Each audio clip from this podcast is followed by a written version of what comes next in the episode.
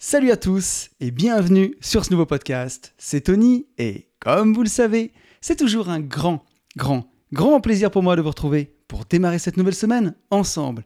Pour tous ceux qui ne me connaîtraient pas et qui me découvriraient avec ce podcast, je suis lotisseur, marchand de biens, investisseur et je vide mes investissements depuis 2018. Alors bon, ce podcast n'est sponsorisé d'aucune manière donc les trois premières minutes.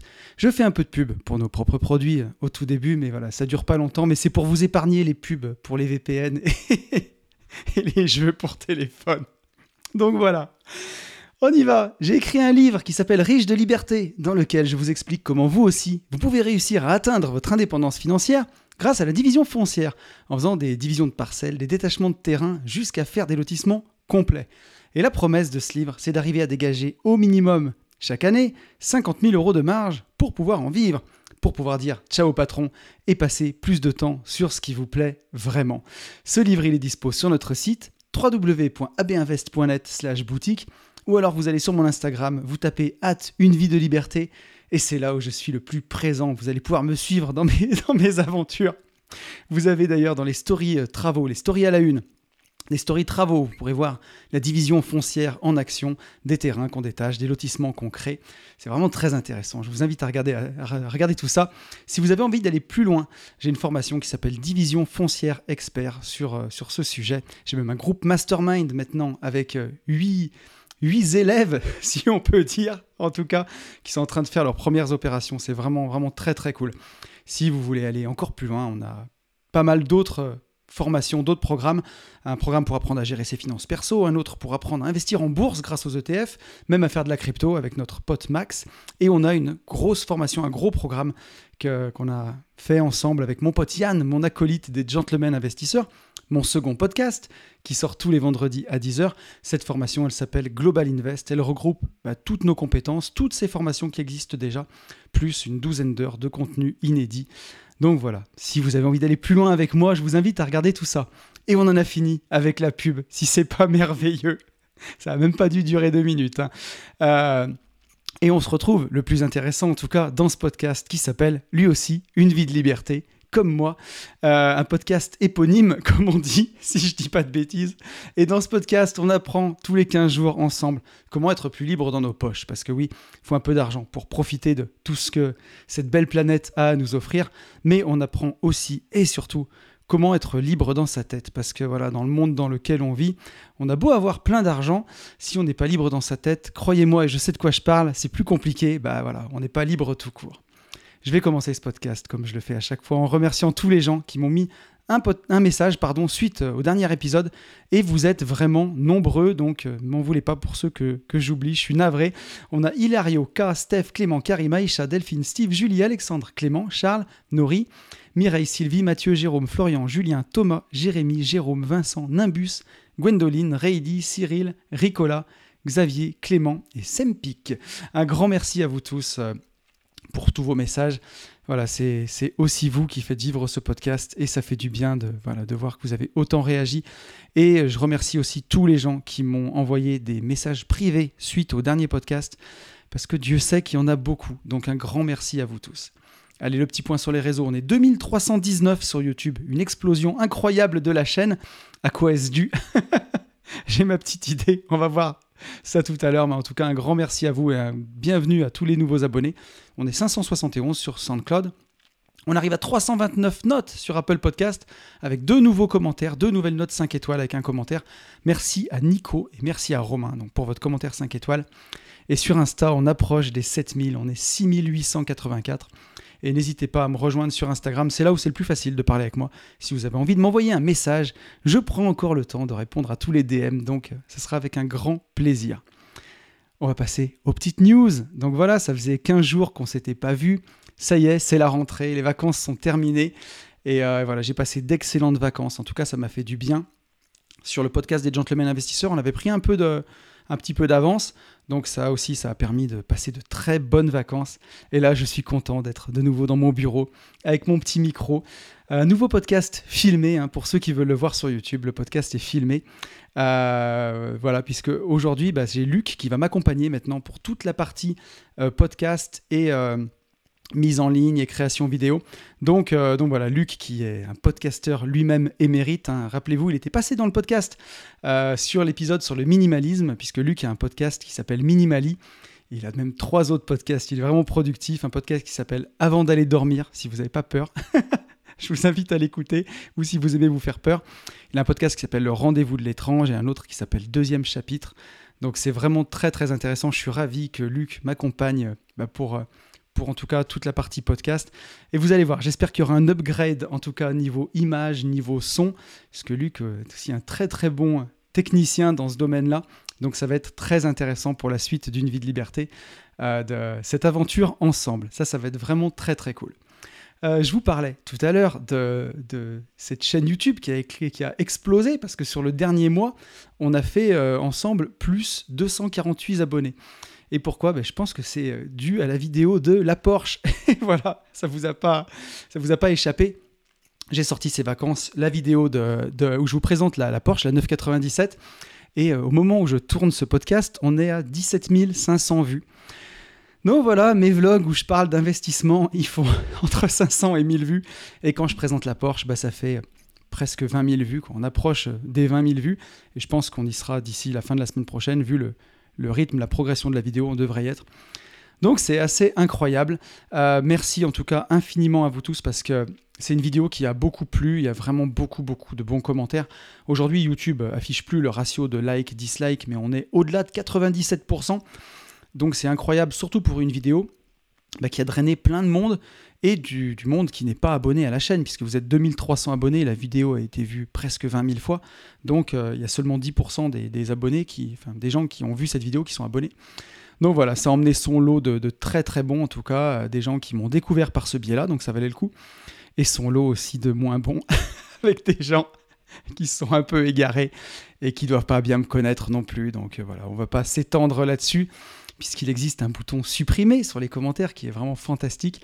Donc voilà, et puis surtout, je voudrais pas que sur euh, presque 150 commentaires qu'il y a eu, 3 ou 4 commentaires euh, de cette vidéo viennent ternir le tableau parce que ça vaudra vraiment pas le coup.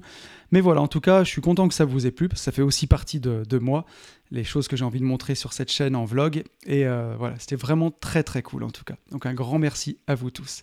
Et ce que je voulais dire, ce qui est rigolo aussi, c'est que bah, dans les nouveaux abonnés à la chaîne, beaucoup, beaucoup, beaucoup de monde a commenté la voiture. Mais voilà, on peut en parler sur le podcast ici parce qu'on est un peu plus intimiste, un peu plus entre nous. Mais il y a personne qui m'a demandé comment j'avais fait pour faire 110 000 euros sur cette assurance vie, comment j'avais créé cet argent. Voilà, tout le monde s'en fout.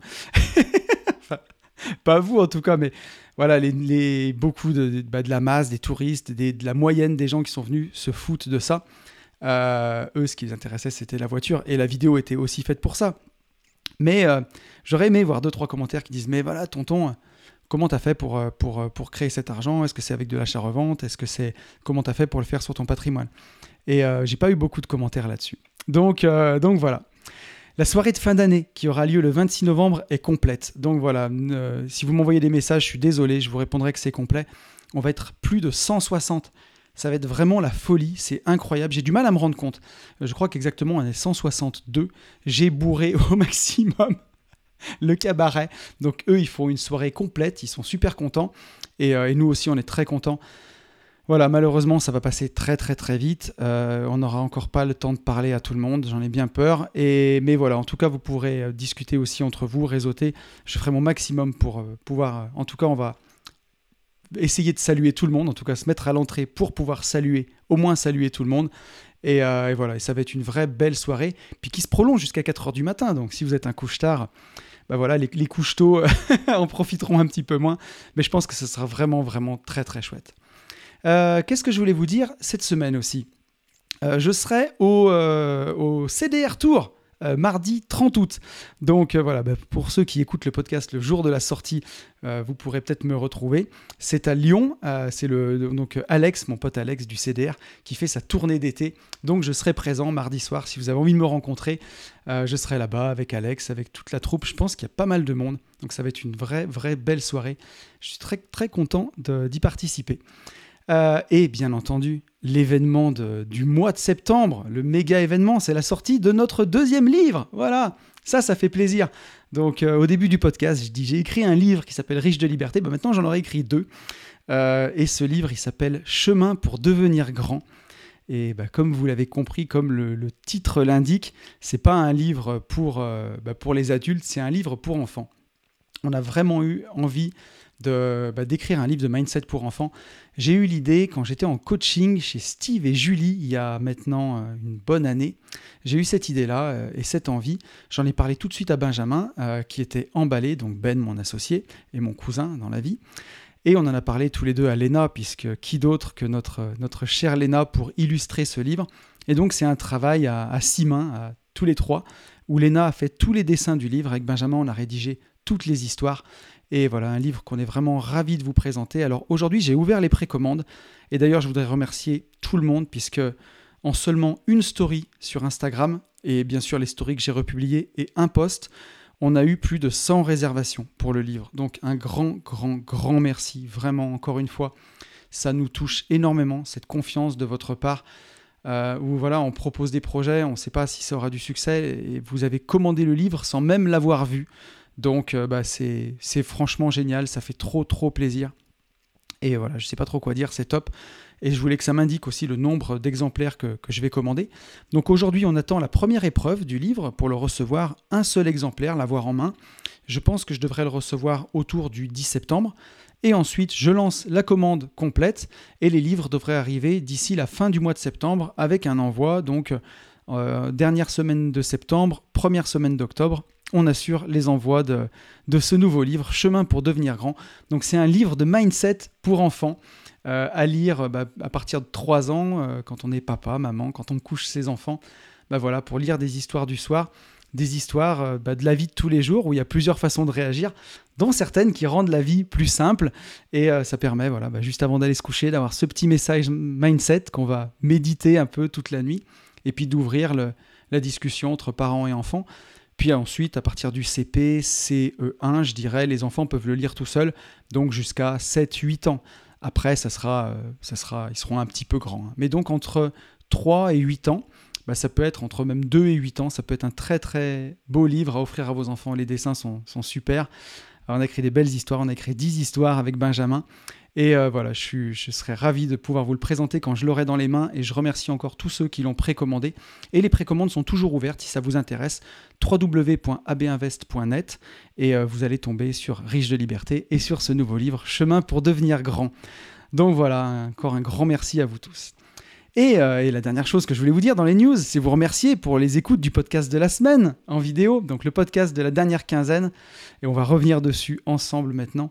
C'était le podcast avec Fab, un podcast filmé. Donc c'est Luc qui avait monté ce, podcast et c'est lui qui m'a dit mais ce serait bien que tu les filmes tous maintenant. Donc voilà, pour ceux qui me regardent sur YouTube, vous voyez. Je dis pas que la caméra me perturbe pas, mais, euh, mais voilà, on va essayer de faire abstraction en tout cas.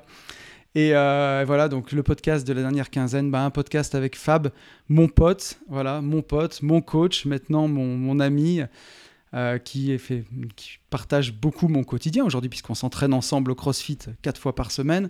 On a des projets immobiliers ensemble avec Ben, avec son associé, des choses qui arrivent et que je vous présenterai dans les vlogs d'ailleurs, des choses qui n'existent pas ou très peu et qui vont être extrêmement intéressantes qu'on va faire en IMO. J'ai hâte de vous présenter ça. Ça va être top, vraiment, vraiment top. Et, euh, et donc voilà, le, on, va, on va revenir ensemble sur ce podcast-là. Donc encore un grand merci à toi, Fab, si tu m'écoutes. Un grand merci, mon pote. Euh, et, d'ailleurs, Fab va nous accompagner sur tous les masterminds du groupe Esprit Foncier, du Mastermind Division Foncière, où j'ai aujourd'hui 8 participants. Ah, voilà, à chaque mastermind, Fab va faire une conférence de 1 heure et demie, 2 heures. Euh, sur le mindset, sur l'entrepreneuriat. Je pense que ce sera une énorme valeur ajoutée pour les participants. Vous avez vu un petit peu le podcast qu'on a fait tous les deux. Donc voilà, ce que je voudrais dire, c'est déjà merci à tous pour les messages très personnels que j'ai reçus en DM et que je ne peux pas lire ici. Donc voilà, merci pour ces messages très très touchants. Et je vais être encore gêné, hein, voilà, vous m'avez vu mal à l'aise dans l'épisode, parce que les, messages que j'ai reçus, c'est du 100% de choses très gentilles à mon égard. Donc voilà, ça me, ça me touche énormément. Mais voilà, j'ai pas choisi que les messages qui parlent de ça, sinon on va pas s'en sortir. Donc on a un message de Mathieu. Mathieu qui me dit Je commente rarement les podcasts malgré mes écoutes quotidiennes depuis un an. Hashtag majorité silencieuse. Ça me fait très plaisir quand vous sortez de la majorité silencieuse parce que euh, je, sais ce que ça coûte. Hein, on est en train d'écouter un podcast, souvent on est en voiture, on est en train de faire le ménage, on est en train de faire autre chose. Euh, on l'écoute pas forcément sur YouTube, on l'écoute sur SoundCloud ou sur Spotify. Il y a des gens qui viennent exprès sur YouTube prendre le temps de me mettre un commentaire. Donc, euh, bah voilà, merci infiniment. C'est vraiment, vraiment top. Euh, Mathieu qui me dit Je suis ravi de voir qu'aujourd'hui, une personne comme Fabien vienne souligner tout ce que tu as accompli et non pas que seulement toi, mais surtout pour les autres, pas que pour toi, mais pour les autres, ici les auditeurs et tous les conseils que tu partages sur Insta et à travers les gentlemen. Salut Yann. Euh, tu fais partie de ces personnes généreuses et bienveillantes sur le parcours d'une vie qui guident les autres grâce à leur propre parcours et expérience. Alors effectivement, tout le monde ne peut pas être sauvé, tout le monde ne le souhaite pas forcément non plus, mais pour ceux qui le planifient, c'est un vrai coup de main que tu apportes. Ben, merci beaucoup à toi.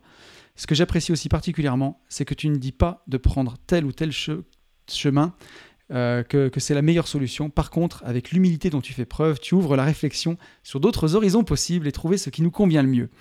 Et quelle inspiration de voir quelqu'un qui se sent bien dans sa vie et qui l'affirme. Et pour tout ça, merci Tony, pas de pommade, ici c'est sincère, donc à prendre tel quel. C'est pour ça que j'ai lu ton message. À bientôt à la soirée cabaret. Et n'oublie pas de prendre les chaises pour le concours de dips. Oui, parce qu'avec Mathieu, on pratiquait, alors on ne se connaissait pas, hein, mais Mathieu pratiquait une célèbre méthode de musculation à l'époque avec des chaises, à l'époque où je faisais ça aussi. Donc euh, on verra Mathieu. Je, me suis mis un beau costume, alors je ne voudrais pas transpirer non plus. je plaisante. Mais en tout cas, merci beaucoup euh, à toi pour ton message. Donc je ne l'ai pas lu pour la pommade, mais euh, je l'ai lu pour deux choses.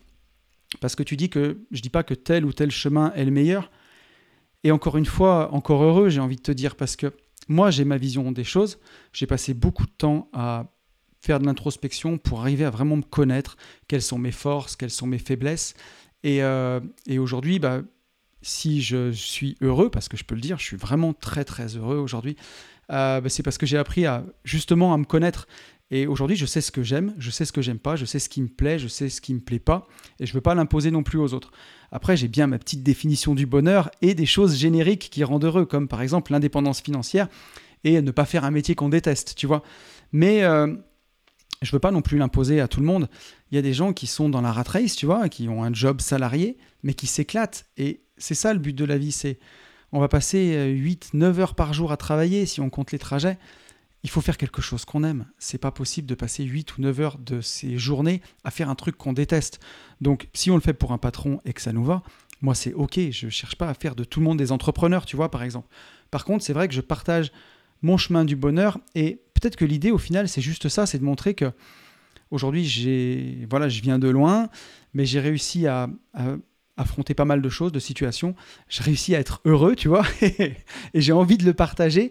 Et ça montre simplement aux gens que c'est possible. Voilà. Et après, à eux de faire leur introspection, à eux de bah, avancer sur leur propre chemin pour aussi atteindre bah, une vie plus heureuse, en tout cas. Donc, euh, donc voilà, en tout cas, et c'est important de l'affirmer, justement. Bah, je m'en suis rendu compte aussi, tu vois, de pas le garder pour soi. Parce que parce que c'est dommage et, et c'est inspirant. Voilà, c'est vrai que ça inspire les gens. Donc un grand merci euh, à toi pour ton message, pour ton message Mathieu. J'ai un message de Steph. Steph qui nous dit Merci Tony, très bon podcast vidéo. Je cherche le bon interlocuteur et j'hésite encore. Je vois beaucoup de jeunes coachs de 25-30 ans. J'en ai 45 et j'hésite à leur faire confiance, j'avoue. Donc euh, j'ai voulu lire ton message pour ça, Steph, parce que effectivement, hein, quand euh, si tu te fais coacher, si tu prends rendez-vous avec un coach, on en a parlé un petit peu dans le podcast. Je dis pas qu'il faut tester les gens, mais un peu quand même. C'est bien d'arriver à voir à qui on a affaire. Qui est-ce qu'on a en face de nous? Est-ce qu'on a quelqu'un de, sérieux? Est-ce qu'on a quelqu'un qui est, charlatan? Et surtout, est-ce qu'on a quelqu'un qui a un peu de vécu? Tu vois, quand on a démarré nos, coachings avec Yann, euh, les coachings sur euh, les J'irai investir chez vous, c'était vraiment quelque chose d'important pour nous, euh, puisque on va, on va chez les gens pendant deux jours pour les conseiller sur leurs invests. Et la première soirée qu'on passe ensemble, elle est, euh, elle est très introspective. Et on va beaucoup, beaucoup insister sur euh, bah, si le couple s'entend, s'ils ont déjà des enfants, s'ils veulent des enfants, si ça marche avec les enfants, si c'est une famille recomposée, est-ce comment ça se passe? Puisqu'on va conseiller aux gens d'investir sur 20 ans ensemble, donc on a besoin de s'assurer de la solidité, la solidité du couple, par exemple. Et aujourd'hui, on fait ça sans détour, sans peur, parce que avec Yann, bah voilà, moi j'ai vécu une séparation, j'ai été en couple pendant 14 ans, aujourd'hui j'ai mes enfants une semaine sur deux, et bah voilà, je suis heureux quand même, et ça s'est très bien passé. J'ai des filles qui sont épanouies, euh, qui s'éclatent, qui, fonctionnent bien à l'école. Je m'entends très bien avec mon ex-compagne. On assure l'éducation à deux euh, en communiquant. Et euh, pour toutes les décisions importantes, on a réussi à préserver ça.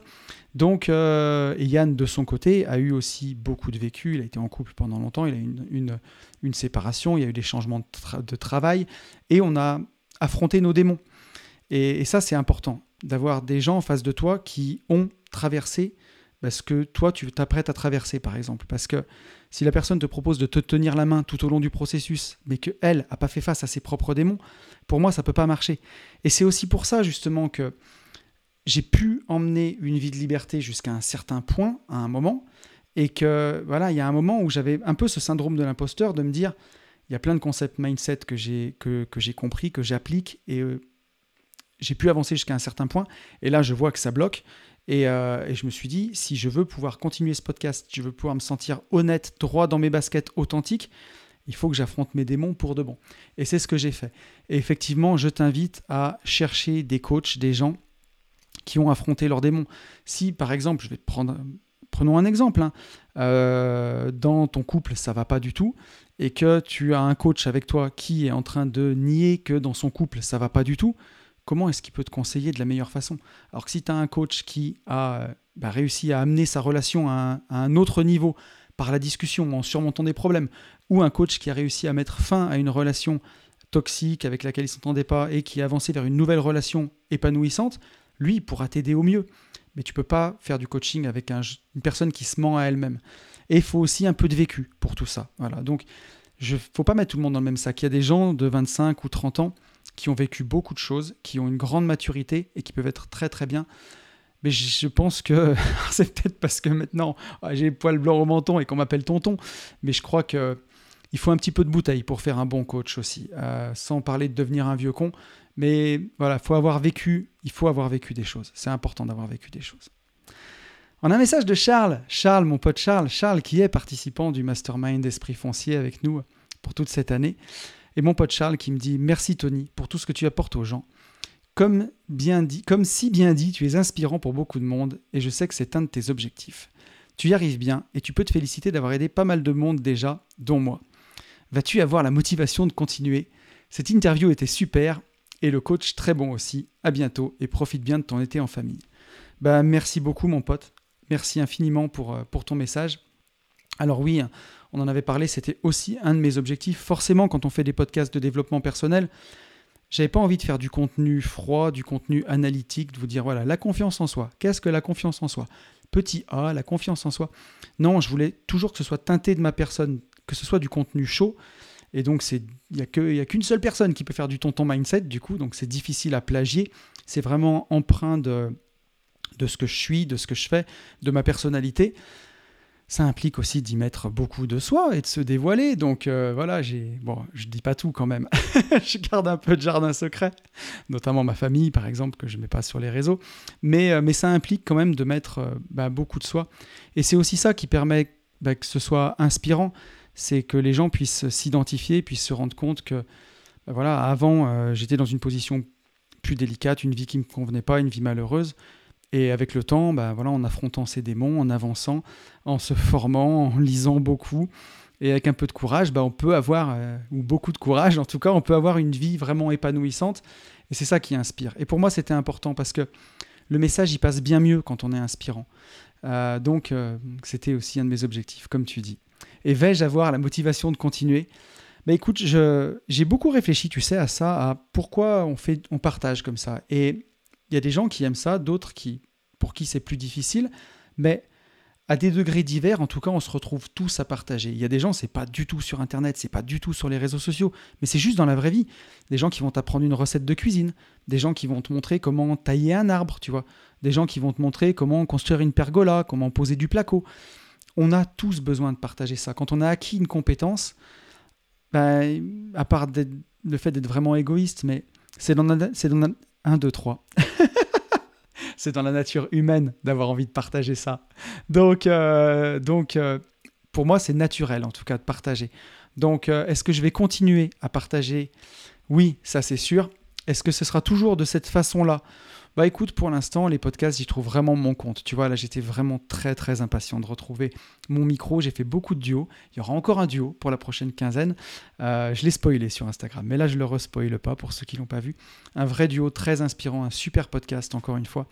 Euh, mais tu vois, j'ai besoin de partager, que ce soit dans les vlogs. Tu vois, les vlogs me manquent c'est vraiment un besoin d'avoir euh, d'avoir ce contact avec la communauté, puis de partager mes avancées, de mettre en commun en fait, et d'avancer ensemble, parce qu'ensemble, bah, comme le dit le, dicton, quoi, ensemble pour faire mieux que seul, c'est vraiment ça. Donc je pense que je l'aurai toujours, cette motivation de continuer. Euh, franchement, j'en doute pas. Après, est-ce que ce sera toujours sous cette forme-là? Je sais pas, peut-être qu'un jour ce sera plus sur les réseaux, tu vois, ce sera peut-être juste avec un groupe mastermind de 8 personnes et que je réapparaîtrai une fois par an pour dire que je rouvre les portes, tu vois. Ou peut-être que ce sera dans des conférences, qui sait, tu vois.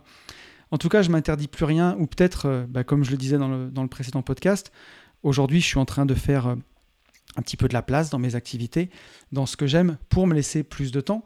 Et peut-être que ce sera sur une scène de théâtre, tu vois. Je l'ai dit, euh, la vérité, c'est que aussi j'ai envie bah, de, jouer dans un film. Je dis pas de faire du cinéma. Je voudrais déjà commencer la première marche, tu vois. Monter la première marche et voir après ce que ça donne. Mais jouer dans un film, ça, ça me ferait vraiment kiffer. Même un petit rôle au début pour commencer. Euh, voilà, juste jouer dans un film. Mais pas faire de la figuration. Avoir un vrai rôle, même s'il est petit, tu vois. Quelques répliques. Mais ça, ça serait vraiment très important et, vraiment un gros gros kiff. Et quelque part, c'est partagé aussi. Parce que quand tu joues, tu donnes de toi. Tu vois, toutes les fois où j'ai été sur scène à jouer au théâtre, que ce soit en impro ou à jouer des pièces de théâtre, c'est un partage, quoi. Quand tu es devant 150 euh, personnes, que tu les fais marrer, que, que tu sens qu'il y a de l'échange, qui viennent te voir après, qui te disent... Tu vois, à l'époque du théâtre, c'était déjà ça. Quand je sortais de scène, à l'époque, on jouait une pièce à trois. Juste à trois personnes. Une pièce d'une heure et quart. C'était vraiment excellent avec mon pote Patrick et ma copine Steph, tous les trois. Et euh, j'ai des gens qui sont venus me voir, qui m'ont dit euh, j'ai eu vraiment eu une journée de merde et pendant une heure et quart, j'ai oublié tous mes problèmes. Et voilà, c'est magnifique, c'est merveilleux, tu vois, tu as, amélioré le quotidien de quelqu'un. Et ça aussi, c'est partagé. Donc je crois que ça, partagé, je l'ai dans le sang. Mais, euh, mais en tout cas, sur les réseaux, tu vois, j'en suis pas du tout encore lassé. Et, et je trouve que c'est fantastique d'avoir créé une communauté, de pouvoir interagir entre nous, de pouvoir s'aider. Donc voilà, je suis, je suis encore là pour un petit moment. Et voilà, on en a fini avec le retour sur le podcast de la dernière quinzaine et je vous propose de passer au sujet de la semaine. Un sujet de la semaine que j'avais vraiment envie de partager avec vous euh, au retour des vacances. Un thème un peu plus léger, un peu plus cool. Surtout que je me suis mis une semaine de reprise euh, où je me suis mis le feu. j'ai repris des coachings, j'ai repris pas mal de choses. Et au final, c'était une semaine vraiment euh, bah, assez éprouvante qui partait un peu dans tous les sens. J'ai repris aussi le crossfit. Maintenant, je m'entraîne quatre fois par semaine. J'ai voulu mettre aussi la santé un peu au top de mes priorités. Donc ça me reprend un peu plus de temps. Et voilà, je voulais un podcast euh, assez personnel où je vais vous faire partager une de mes passions et, euh, un peu plus à la cool entre nous. Donc le podcast de la semaine, je l'ai intitulé Partir pour se découvrir soi. Et, euh, donc cette semaine, bah, pour redémarrer en douceur après les vacances, et voilà, et aussi pour se faire du bien et pour se donner envie de repartir en vacances, j'ai eu envie de vous parler de, ma passion du voyage. Euh, puisque voilà, vous le savez, si vous me suivez maintenant depuis euh, quelques années, il y a eu beaucoup de ces podcasts, que ce soit sur Une vie de liberté ou les Gentlemen investisseurs, qui ont été enregistrés à l'étranger, que ce soit en Grèce, en Pologne, j'en ai enregistré en Espagne, en Italie. Et, j'ai cette passion, j'ai cet amour du voyage. Et j'ai envie de vous faire partager ça aujourd'hui, cette passion de, bah, de faire son sac, de, de prendre un avion, de, prendre même une voiture tout simplement, un vélo ou même une moto, hein, puisque j'ai fait tout ça, et euh, de, voilà, de franchir le seuil de sa maison et de partir. Je vais vous parler de tout ce que j'ai appris sur moi en voyageant et tout ce que vous pouvez bah, apprendre sur vous par conséquent. Et pourquoi aujourd'hui bah, le voyage, il fait euh, bah, plus que jamais partie de ma vie. Et d'ailleurs, c'est pour ça que j'adore aussi, euh, quand je regarde ma chaîne YouTube, je trouve qu'elle me représente elle me représente vraiment. Et euh, bah voilà, il y a beaucoup de vlogs en voyage. Il y a, y a tous les pays que j'ai visités. C'est un peu comme un, carnet de voyage.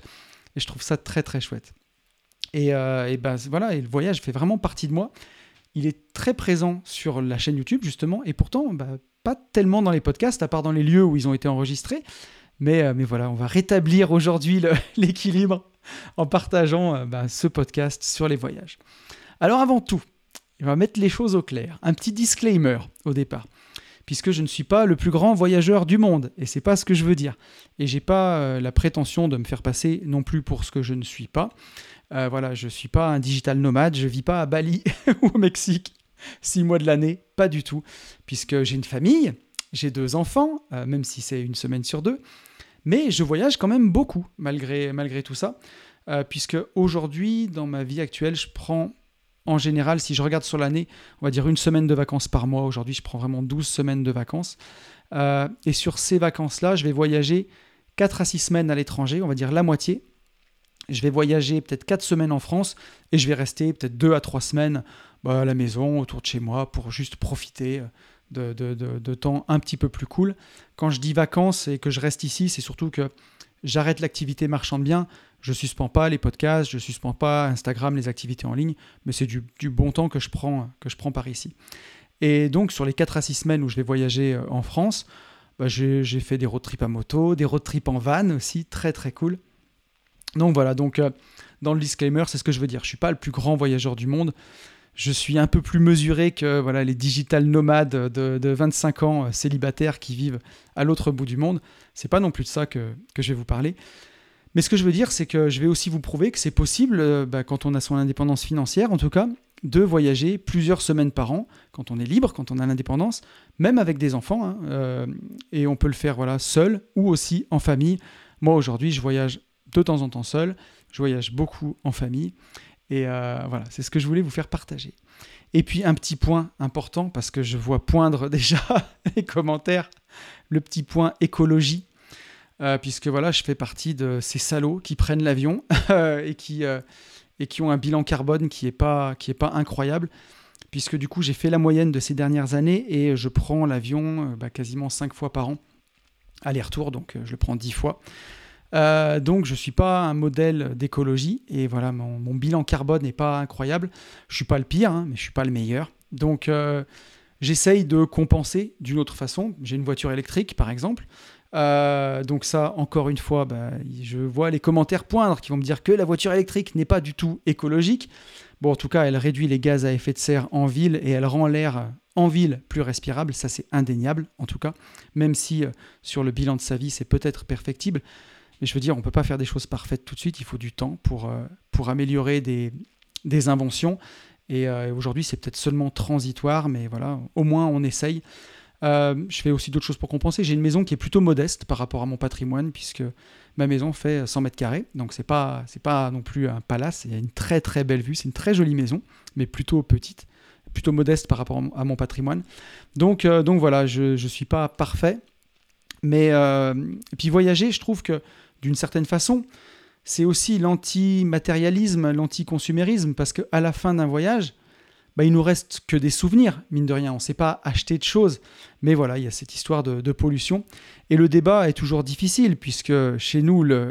on va pas faire de politique, mais l'écologie est souvent teintée, euh, j'ai envie de dire, de, bah, d'anticapitalisme. Donc, euh, la voiture électrique, euh, elle pourrait être applaudie, mais j'ai l'impression parfois c'est pas bien parce que c'est Tesla et Tesla a une image de voiture plutôt luxe.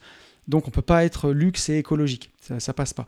Alors que Tesla, fait quand même énormément de choses pour la planète avec Solar City, le, développement des panneaux solaires qui se fait en même temps maintenant sur les toitures. Il y a vraiment, vraiment des grandes avancées qui se font. Mais donc, euh, donc voilà. Donc il y a ce point écologie. Et, euh, et à côté, ben, derrière ce, cette histoire d'écologie avec l'avion, moi je vois aussi une petite part d'hypocrisie. Alors je vais, je vais être très très honnête en vous disant, c'est un petit peu comme à l'époque où je disais euh, parfois, Oh, on n'a pas besoin de deux voitures, on n'a pas besoin d'une voiture de sport alors que c'est quelque chose que j'aime bien. Je, confondais parfois le minimalisme avec peut-être un peu de frustration de ne pas pouvoir le faire tout de suite. Ou en tout cas, j'aurais pu le faire, mais c'était pas dans mon plan. Et de me dire, ben, sous découvert de minimalisme ou de frugalisme, je renie quelque chose que j'aime bien. Et je pense qu'il y a beaucoup de gens qui, sous découvert de, bilan carbone pour l'avion, renient aussi euh, un amour du voyage, ou en tout cas, euh, bah, peut-être qu'il manque de temps pour voyager, ou peut-être qu'il manque d'argent, et du coup on se dit, bah, de toute façon, euh, c'est mieux pour la planète, donc je ne le fais pas. Ou plein de gens qui vont me dire aussi, bah, tant qu'on n'a pas découvert la France, pourquoi aller ailleurs? Et ben moi, j'ai pas envie de choisir. Je veux les deux. Moi, chaque année, je découvre et la France et l'étranger. J'ai pas choisi. C'est toujours un peu cette, euh, ce truc manichéen de dire ah mais ceux qui voyagent à l'étranger, il n'y a pas besoin. La France, il y a déjà tellement de choses à voir. Moi, je fais les deux. Je pars euh, moitié en France, moitié à l'étranger, et je confirme que la France est un pays magnifique. Euh, que ce soit la, métropole ou jusqu'à la Corse, c'est la Corse, c'est incroyable. J'ai voyagé dans beaucoup de pays et je crois que pour l'instant, j'ai jamais vu aussi beau que la Corse. Euh, et, on a un très très beau pays en France, c'est très varié. Donc moi, je veux pas choisir, je veux les deux. Je veux voyager en France et à l'étranger. Euh, pour le, côté temps, eh ben, ma foi, euh, bah, quand on est libre, justement, on résout ce problème-là. On a plus de temps pour voyager. mais je peux comprendre aussi que quand on a cinq semaines de vacances par an, qu'elles sont imposées, que des fois c'est pas en même temps que le conjoint, bah, c'est compliqué d'organiser des voyages. Et j'ai déjà vu des gens voilà, dire, pas spécialement féru d'écologie, me dire oh, de toute façon je prends pas l'avion, c'est mauvais pour la planète. Mais des fois c'est un peu une excuse justement de pas avoir de temps ou plutôt de pas avoir de temps. Et, euh, et ça coûte pas si cher que ça de voyager non plus. Euh, bien sûr, si on est dans la rat race, comme moi je pouvais l'être avant, hein. euh, ma rat race de folie, là où je travaillais 70-80 heures par semaine, quand j'arrivais en vacances, j'avais besoin de rien faire. Et forcément, bah, si je partais en vacances, j'allais viser l'hôtel tout confort, euh, tout compris, où justement j'allais pouvoir être cool. Et c'est ça qui coûte cher. Mais quand on a un job qui nous plaît, quand on est bien, quand on est en bonne santé, bah, on peut accepter des vacances un peu plus roots, je trouve, euh, où euh, forcément on prend peut-être pas les plus beaux Airbnb, les plus incroyables. Du coup, ça baisse un peu le coût du voyage. Et bien sûr que c'est un budget de voyager. On va pas dire que ça coûte rien, mais ça coûte pas si cher que ça et ça n'a en tout cas jamais été aussi accessible que maintenant. Euh, deux billets pour le Portugal, c'est 70 euros. Derrière, euh, bah, il y, a un Airbnb à prendre. Mais je veux dire, si on avait été à la maison, on aurait dû manger quand même. Bah, là-bas, on n'est pas obligé d'aller au restaurant tous les jours. Et au final, bah, ça coûte, euh, ça coûte pas non plus si cher que ça de voyager. Donc, c'était les deux disclaimers que je voulais faire avant d'attaquer. Maintenant que c'est fait, je vais vous dire d'où vient mon goût pour, les voyages. J'ai réfléchi et je pense que ça m'a vraiment été inculqué au départ par mes parents puisque bah, quand j'étais enfant, mes parents voyageaient, voyageaient quand même beaucoup. Alors beaucoup pour l'époque, c'était une fois par an. Euh, ils faisaient un pays une fois par an avec euh, l'association des travaux publics, où ils partaient entre entrepreneurs de, travaux publics. Euh, il y avait des, tarifs, donc ils partaient avec ça. Et moi, je me souviens que quand j'étais petit, il me manquait énormément. et j'avais surtout très peur de l'avion. Donc quand ils partaient, ils partaient souvent 15 jours, parce qu'à l'époque, c'était comme ça, on partait les, avions, il y en avait beaucoup moins. On partait tout le temps, quasiment pour 15 jours. Euh, et, j'avais toujours peur qu'il leur arrive quelque chose en avion. J'étais un peu traumatisé. Mais par contre, quand ils rentraient, j'adorais voir les photos, voir les images, voir les paysages. faut resituer tout ça. Hein. C'était dans les années fin des années 80, début des années 90. Il n'y avait pas Internet. Il n'y avait que 5 euh, ou 6 chaînes à la télévision. Donc, euh, à part dans des encyclopédies, on ne voyait pas autant de paysages. Il n'y avait pas Internet. Et je me rappelle que ça me faisait littéralement rêver de voir leurs photos de voyage quand ils me les présentaient. Je me souviens quand mes parents étaient rentrés de Thaïlande, j'avais une photo de ma maman sur le dos d'un éléphant. Et moi, j'avais, euh, je crois, 9 ans. Je disais, mais ma mère est montée sur le dos d'un éléphant. C'était incroyable. Et, euh, et j'avais, ça m'avait vraiment, vraiment fait rêver. Et euh, bah, dès que j'ai été un peu plus en âge de voyager, à partir de 12 ans, mes parents nous ont emmenés, ma sœur et moi, tous les quatre, en voyage et on a fait beaucoup de voyages ensemble. On a commencé par la Grèce, on a fait le Maroc, le Mexique, la Turquie et euh, bah, tout ça, ça m'a vraiment donné ce goût du voyage et de découvrir le monde. Et quand on a fait le dernier voyage euh, au Mexique, j'avais 19 ans, donc j'avais mon permis de conduire et j'avais conduit euh, avec la voiture de location. On avait fait 5000 km au Mexique. C'était vraiment incroyable. Donc j'ai fait tous ces voyages entre 12 ans et 19 ans, jusqu'à ce que je quitte la maison à l'âge où on est encore ado, justement, enfin enfant, ado, où on est à la maison. Et c'est des moments incroyables qu'on a partagés avec ma sœur, avec mes parents. Et aujourd'hui, quand on se revoit en repas de famille, des fois on se remémore ces moments-là. Et je trouve que c'est fantastique parce que les souvenirs qu'on a créés à cette époque, bah, ils sont restés, ils sont encore vifs aujourd'hui. Et euh, moi, j'étais toujours en train de faire le clown en plus, et mes parents me rappellent encore toutes les conneries que je sortais quand on était au Mexique. C'est des, des, années après, voilà, 19 ans, ça fait 22 ans qu'on a fait ce voyage et euh, il m'en parle encore. Et donc c'est aussi pour ça que je veux voyager avec mes enfants pour créer ces souvenirs, mais ça on en parlera tout à l'heure euh, à la fin du podcast. Et donc ensuite, j'ai eu envie de, bah, poursuivre cette passion pour l'exploration du monde quand j'étais en études supérieures, mais euh, non sans peur, parce que voilà, j'étais un petit campagnard, moi, et j'étais jamais parti tout seul à l'étranger. Et je sentais que j'avais besoin de me dégourdir et je sentais que j'avais besoin de, de quitter un peu la maison. Donc j'ai fait des stages. J'ai fait un stage de 4 mois en Angleterre où j'étais tout seul. Et puis à l'époque, euh, ma, copine de l'époque, qui est devenue la mère de mes enfants, m'a rejoint pour le dernier mois. j'ai fait deux mois et demi en Australie. à la sortie de mes études, derrière, je suis parti vivre une année en Écosse. J'ai choisi de faire une année sabbatique à la fin de mon école d'ingénieur et je suis parti vivre une année pleine en Écosse. Euh, et, du coup, bah, c'est de là aussi que vient mon amour pour la culture anglo-saxonne. Alors bon, les Anglais, les Anglais, des fois, c'est plus compliqué. Mais quand la dernière fois que je suis allé à Londres, l'été, bah, cet été, là, c'était fantastique. J'ai vraiment beaucoup, beaucoup aimé. Et je peux dire que les Écossais sont super sympas. Puis on a une histoire commune. avec les Écossais, on s'était ligués contre les Anglais. Euh, et, euh, et, donc, c'est peut-être ce qui nous lie aussi. Mais l'année en Écosse était fantastique. Et j'aime vraiment la culture anglo-saxonne, on pourra aussi en reparler tout à l'heure, mais la politesse des gens partout, même si parfois c'est faux cul, mais en tout cas ils sont polis quand on les voit. Euh, c'est vraiment très agréable et j'aime vraiment beaucoup ça. Et j'ai retrouvé d'ailleurs beaucoup cette nostalgie euh, en allant à Londres au mois de juillet avec ma grande fille. Et puis après, bah, cette passion du voyage, elle s'est jamais éteinte, mais elle n'a pas pu s'exprimer comme elle voulait, puisque je suis rentré dans la rat race euh, en revenant d'Écosse. Je suis revenu d'Écosse en 2006 et je suis rentré dans ma rat race en 2007. Et là, c'est la traversée du désert. Bah, entre 2006 et 2016, l'amoureux du voyage que je suis a fait un seul voyage en 10 ans. En 2013, je suis parti une semaine à Miami. Euh, et à l'époque, ça avait été l'enfer puisque mes salariés n'avaient fait que de m'appeler. Euh, c'était très très compliqué de partir avec une entreprise qui tournait à l'époque, puis j'étais plus jeune. Donc ça avait été un peu, un peu compliqué, un voyage très très chouette, mais en demi-teinte euh, à cause de ça. Et qui m'a pas donné envie de repartir tout de suite derrière. Et finalement, euh, ben, en 2016, après, ma séparation, j'avais besoin aussi de, prendre un peu d'air. Et j'ai euh, ben, trois clients avec qui je travaillais, qui sont devenus, après avec le temps des potes, m'ont proposé de partir en Inde à moto avec eux. Et donc en 2016, je suis parti 17 jours parcourir l'Inde à moto, avec une vieille moto, une Royal Enfield. Et c'était incroyable, c'était un voyage fou. On en revient changé d'un voyage comme ça, mais j'y reviendrai plus tard. Et mon amour du voyage est revenu euh, à fond en quittant la rat race.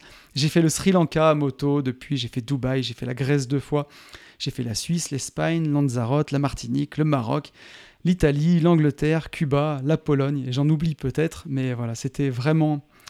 Bah, j'ai pu... Euh, j'ai pu me lâcher, quoi. Voilà, je me suis rattrapé de mes dix ans sans voyage et j'ai beaucoup, beaucoup voyagé. Alors pourquoi j'aime le voyage? Bah, Pourquoi? Parce que ce que je trouve par-dessus tout, c'est que ça nous sort complètement du quotidien. Et ça bouleverse tous les repères de voyager. On découvre une autre culture, et même, même en traversant la Manche, même en allant en Angleterre, c'est incroyable. L'Angleterre, c'est le plus grand dépaysement. Si on va en Espagne, en Italie, en Allemagne, je le sais, puisque voilà, j'ai oublié l'Allemagne, je suis allé en Allemagne aussi, euh, on, est, on est assez proche de ces gens-là dans notre façon de vivre. Mais alors, dès qu'on traverse euh, l'Atlantique, enfin l'Atlantique, non, peut-être pas. L'Atlantique, ça c'est sûr, parce qu'on va aux États-Unis. Mais en tout cas, dès qu'on traverse la Manche, euh, bah, avec les Anglais, il y a vraiment une autre culture. Et je trouve que c'est vraiment frappant. Il y a une autre langue, bah, voilà, d'autres codes, et ça nous force à réfléchir différemment. Ça nous sort du cadre, le voyage, et ça va nous apprendre, ça va permettre de nous apprendre beaucoup sur nous. C'est pour ça que j'ai appelé, euh, cette présentation euh, bah, partir, pour, euh, partir pour se découvrir soi, justement, parce que ça va vraiment permettre de nous en apprendre beaucoup sur nous. Et voilà, c'est vraiment ça que j'ai envie de partager avec vous. Qu'est-ce qu'on peut apprendre sur soi quand on voyage? Alors la première chose qu'on va apprendre sur soi, c'est que déjà le voyage, ça dégourdit. Alors j'en parlais tout à l'heure quand j'étais plus jeune, j'avais fait des voyages avec mes parents, mais voilà, je viens de la campagne, à côté de Saint-Étienne. Euh, J'étais pas forcément, je suis allé euh, au collège à côté de chez moi, lycée à côté de la maison. Euh, quand je suis parti en études supérieures, je suis allé à Saint-Étienne, qui est à 40 minutes de là où je vis. C'était déjà une aventure. Donc, euh, et puis quand j'ai fait mes études d'ingénieur, je suis parti à Lyon. Donc là, déjà Lyon, une heure de la maison, c'était le bout du monde. et je trouvais que j'étais pas très dégourdi, pas que j'avais pas envie de l'être, mais voilà, il me manquait quelque chose. Et vivre seul à l'étranger, ça m'a énormément, énormément aidé.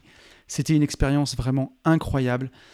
Euh, mon premier voyage, donc ça a été euh, quatre mois tout seul en Angleterre, euh, et c'était fantastique. C'était vraiment, vraiment bah, des moments, des moments géniaux où je me suis retrouvé face à moi-même. Et j'ai l'impression vraiment à ce moment-là d'être, d'avoir un peu quitté le côté enfant et d'être vraiment passé à, à, adulte, quoi. Surtout qu'à l'époque où je l'ai fait, il n'y avait pas de téléphone. Alors, il n'y avait pas de téléphone. On avait des, GSM, mais vraiment, on pouvait à peine s'envoyer des SMS. C'était en 2000, 2002, si je dis pas de bêtises. pas de GPS. et voilà, donc pas et Internet seulement dans les cybercafés. Donc pas d'Internet à la maison. Donc voilà, bah, il a fallu, il a fallu s'occuper. Donc je suis sorti seul là-bas, je suis sorti seul en boîte de nuit, je suis sorti seul au restaurant. J'ai réussi à me faire des potes et c'était vraiment, vraiment, vraiment cool. Une grosse, grosse sortie de zone de confort. On a beaucoup de temps pour soi et, et on a beaucoup de temps pour se poser des questions. On va encore en parler tout à l'heure. Mais c'est vraiment un voyage, un premier voyage qui m'a dégourdi. C'est pour ça que l'année d'après, je suis parti deux mois et demi en Australie, j'ai pas hésité. Et faire mon année sabbatique en Écosse juste après, pour moi, c'était vraiment hyper important. Et vraiment, au-delà de ça, pour moi, c'est inenvisageable de se dire que le monde, cette planète, elle a tellement à nous offrir, le monde est tellement grand, et de se dire que ben voilà, on va rester euh, toute la vie juste à côté de la maison.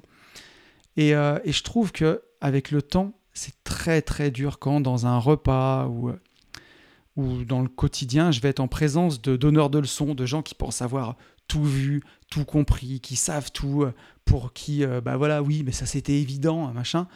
Et en fait, les mecs, tu te rends compte en discutant avec eux qu'ils n'ont jamais quitté la France.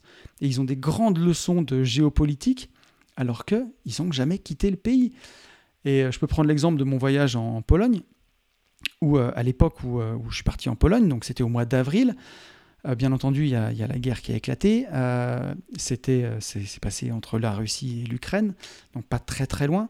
Mais une personne que je connais, grand donneur de leçons, qui m'a dit n'y va pas, surtout, il y a la guerre à côté, comment tu peux y aller, tu te rends pas compte, tu prends des risques énormes.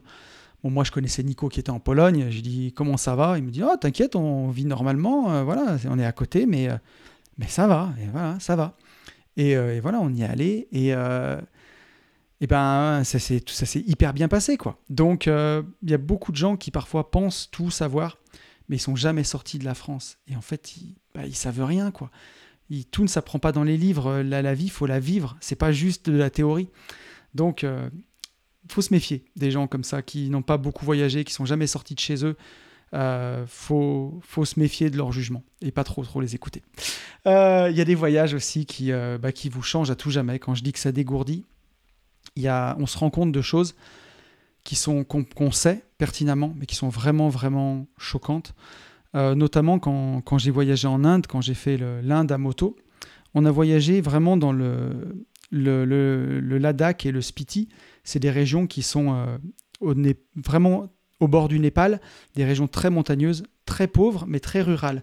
Et là-bas, j'ai vu beaucoup de gens donc, qui ont vraiment pas grand-chose, mais qui ont toujours le sourire. Ils n'ont pas grand-chose, mais ils vivent bien.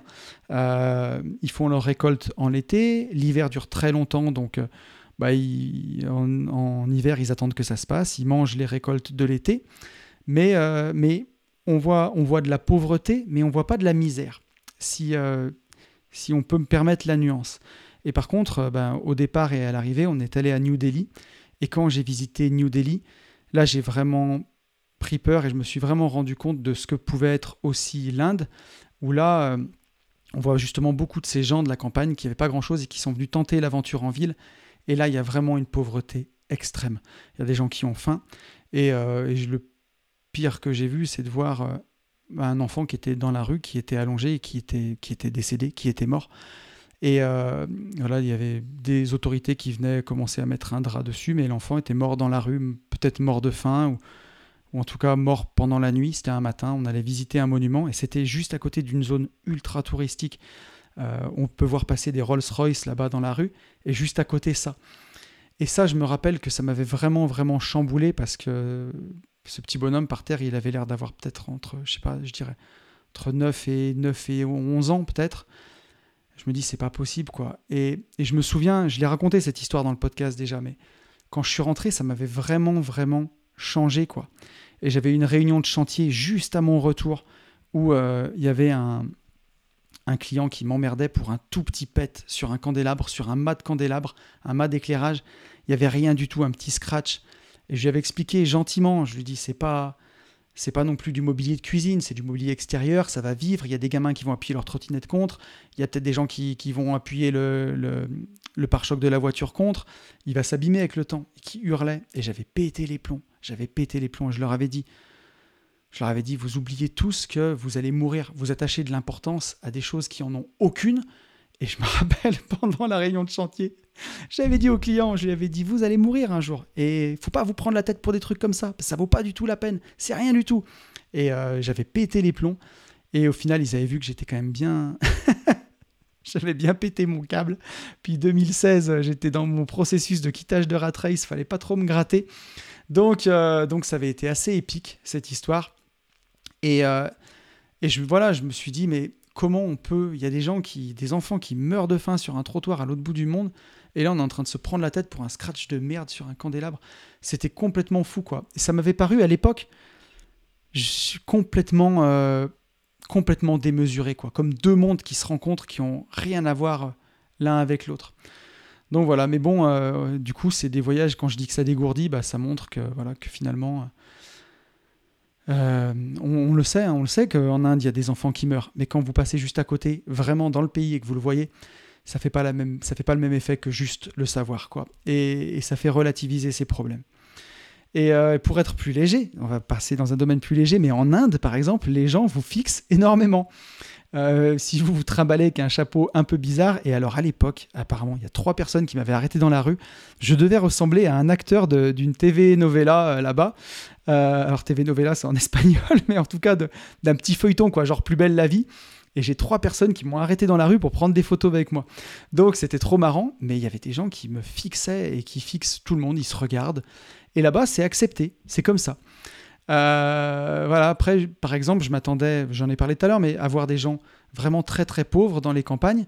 Et finalement, on voit des gens qui n'ont pas grand-chose, mais qui sont très heureux. Et finalement, les gens sont beaucoup plus pauvres dans les villes. Et on voit la vraie misère, et ça fait relativiser, parce que bon, là, je vais faire marrer, mais quand on voit certains rappeurs euh, qui se portent très très bien et qui disent ouais c'est la misère euh, dans nos quartiers, c'est la misère, on n'a rien à manger. Et, euh, les mecs se portent très très bien. Là-bas, quand c'est la misère, il n'y a pas d'obèse en Inde. Les gens sont, les gens sont minces, voilà. Parce que quand il n'y a pas grand-chose à manger, on est mince. Et c'est ça la vraie misère. Et en France, cette misère-là, alors bien sûr que, ne me faites pas dire ce que j'ai pas dit, bien sûr qu'il y a des gens qui sont dans la misère, bien sûr qu'il y a des gens qui, qui, qui ont des gros problèmes. Mais voilà, en France, on laisse plus mourir les gens de faim. Il y a des aides comme jamais. Euh, on peut gagner 1200 euros sans travailler. Donc, euh, et on peut, on peut se nourrir. Euh, et, voilà, souvent, il y a des gens qui parlent de misère alors qu'ils sont obèses. Ça fait du bien aussi de, de passer dans d'autres pays et voir ce que c'est bah, la, la, vraie misère, en fait, quand, quand dans l'assiette, il n'y a pas grand-chose. Et je me rappelle dans ce voyage à moto en Inde, on, était pourtant dans des hôtels et on a mangé pendant 15 jours quasiment que la même chose, des lentilles et des pommes de terre. Déjà parce qu'en Inde, la plupart des gens sont végétariens, presque tout le monde est végétarien, et puis parce qu'il n'y a pas beaucoup de viande non plus. Donc ça solutionne le problème. Mais, euh, voilà, même dans les hôtels, eh ben, ils ont des lentilles et des pommes de terre à nous offrir. Et c'est comme ça. Et on se rend compte que bah, au bout de quelques jours, finalement, euh, bah, ça passe. quoi. Puis on, on est content d'être, euh, d'être, de refaire des rencontres, on est content de profiter du pays. Et puis, bah, on s'en accommode. Et on se rend compte que quelque chose, on se dit, je pourrais jamais supporter en France de bouffer pendant 17 jours que des lentilles et des pommes de terre. Bah, quand tu es en Inde et que tu pas le choix, bah, t'inquiète que ça passe, quoi. voilà. Et, euh, et, on se rend aussi compte voilà, de la réalité des choses et des mensonges qu'on nous dit. Moi, avant d'aller en Pologne, on m'avait dit, tu verras, en Pologne, euh, c'est la misère, la Pologne, euh, les gens, ils ont des charrettes, avec, ils les font tirer par des bourricots avec des petites carottes. Quand je suis allé à Varsovie, Varsovie, une ville qui a été bombardée pendant la guerre, c'est peut-être la ville qui a été la plus détruite de la Seconde Guerre mondiale. Staline voulait en faire un musée à ciel ouvert euh, pour montrer euh, bah, les horreurs du nazisme. Euh, donc c'est une ville qui est repartie de zéro. Aujourd'hui, ça ressemble plus à Dubaï qu'à Saint-Étienne, quoi. c'est incroyable. Il y a des buildings, il y a des gratte-ciel, tout est propre, tout est neuf. Euh, l'urbanisme, c'est magnifique. Moi qui attache beaucoup d'importance à ça, puisque je fais des lotissements. Les petites bordures, les petits candélabres, tout est beau, tout est joli, tout est magnifique, tout est propre. C'est vraiment, euh, vraiment un pays incroyable et un pays euh, magnifique. Et donc on se rend compte sur place, soi-même, de si ce qu'on nous dit, c'est vrai ou c'est faux, quoi. Et moi, la Pologne, j'ai trouvé ça magnifique, et c'est magnifique. Donc, bah, c'est bien de voyager et de se rendre compte des choses soi-même. Et justement, en parlant de soi-même, bah, quand on voyage, on est face à soi-même. Et c'est aussi ça, ça va nous apprendre sur nous. Euh, donc, bah voilà, je voulais faire un petit point sur, sur voyager seul une nouvelle fois, puisque ce podcast, je ne le veux pas uniquement sur voyager seul. Moi, j'ai voyagé beaucoup seul par le passé, surtout quand j'étais jeune. Aujourd'hui, j'ai envie de le partager, donc je voyage avec mes enfants, je voyage avec mes potes investisseurs, avec le club des rentiers notamment. Mais euh, voilà, donc quand on voyage seul, euh, notamment en Angleterre où je sortais seul, bah, ça pousse à sortir seul. Il y avait des samedis soirs. Mes collègues de boulot, il y avait personne qui pouvait sortir. Moi, le samedi soir, j'avais pas envie de rester tout seul chez moi. Et eh ben, je m'habillais bien et j'allais me faire un resto, manger tout seul un samedi soir au resto et dans un vrai resto, hein, pas, euh, pas un resto, une brasserie du midi. Vraiment aller le soir au resto avec des gens qui sont en couple, et eh ben, se mettre bien, se faire son petit repas, se passer une bonne soirée tout seul. Et à l'époque, j'ai même pas mon téléphone à regarder. Mais c'est des exercices qui sont super, super intéressants. Ou sortir tout seul en boîte de nuit, c'est pas facile. Mais, mais c'est des choses que j'ai expérimentées tout seul quand je vivais en Angleterre. Et c'était vraiment très, très cool. Au final, j'ai fait des rencontres des fois des bonnes, des fois des moins bonnes, mais en tout cas, euh, ça m'a vraiment, vraiment dégourdi. Et ça, ça nous met face à nous-mêmes. Et justement, le voyage, c'est un merveilleux outil pour ça. Quand on voyage seul, c'est d'apprendre à, gérer sa solitude. Parce que voilà, on a beaucoup de temps pour réfléchir, on a beaucoup de temps avec soi-même, et une grande partie du voyage, eh ben, elle se fait à l'intérieur, justement. Et, euh, et cette introspection-là, moi, je la trouve géniale et je l'aime vraiment beaucoup.